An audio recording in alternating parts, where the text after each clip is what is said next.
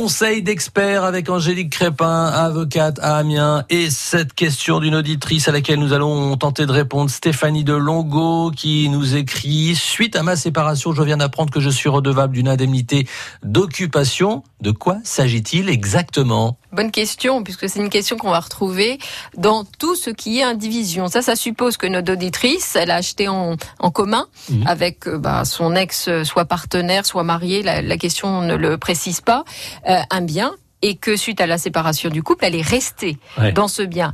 On pourrait avoir le cas d'un divisaire dans le cadre d'une succession. Vous avez euh, une succession qui s'ouvre, l'un des héritiers reste dans le l'immeuble appartenant à la succession, Mhm.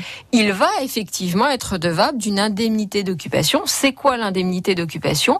En fait, c'est la contrepartie financière de la jouissance privative du bien qui appartient au couple ou à l'indivision successorale. Et oui, on ne peut pas jouir seul d'un bien qui appartient à plusieurs. Donc on leur devra une indemnité qui n'est pas un loyer. Attention, hein, juridiquement, c'est pas exactement la même chose, même si euh, euh, dans la, les gens confondent souvent les deux notions.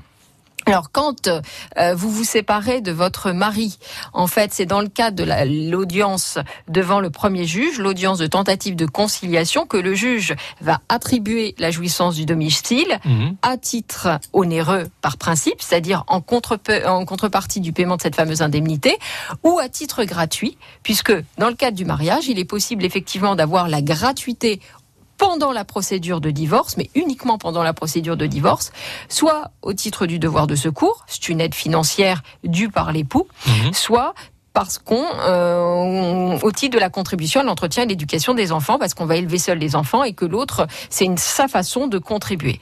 Dans le C'est une cadre sorte de pension c'est alimentaire. une sorte de pension alimentaire déguisée par l'attribution en fait gratuite du domicile.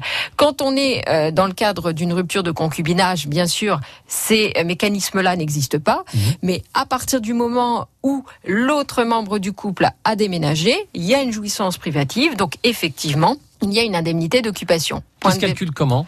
Alors, ça va être, en fait, on va se baser sur la valeur locative du bien, mais on va déduire, et ça c'est la jurisprudence de la Cour de cassation qui l'a mis en place, on va décoter souvent 20% cette valeur locative pour Mhm. prendre en, cons- en considération la précarité en fait de la jouissance, puisque bah, et oui, on sait très bien que euh, derrière il va y avoir forcément une vente de l'immeuble, en tout cas la plupart du temps, il va y avoir une liquidation de cette fameuse indivision, donc on est là à titre temporaire. Attention, l'indemnité d'occupation se prescrit au bout de 5 ans. C'est-à-dire que si vous tardez trop à la demander, effectivement, vous ne pourrez pas demander plus de 5 ans.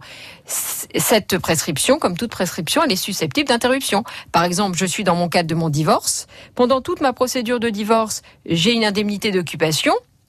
Avec le jugement de divorce, cette indemnité d'occupation n'est plus prévue par l'ordonnance de non-conciliation, elle s'arrête, mais il appartiendra bien évidemment à l'époux, dans le cadre du partage, d'interrompre cette prescription de 5 ans s'il veut récupérer son indemnité d'occupation, y compris pour la procédure, puisque l'indemnité d'occupation, on la paye pas au mois le mois. On va en fait la prendre en considération quand on va liquider euh, les relations financières entre les époux euh, devant le notaire. Merci Angélique Crépin. Je rappelle que vous êtes avocate à Amiens.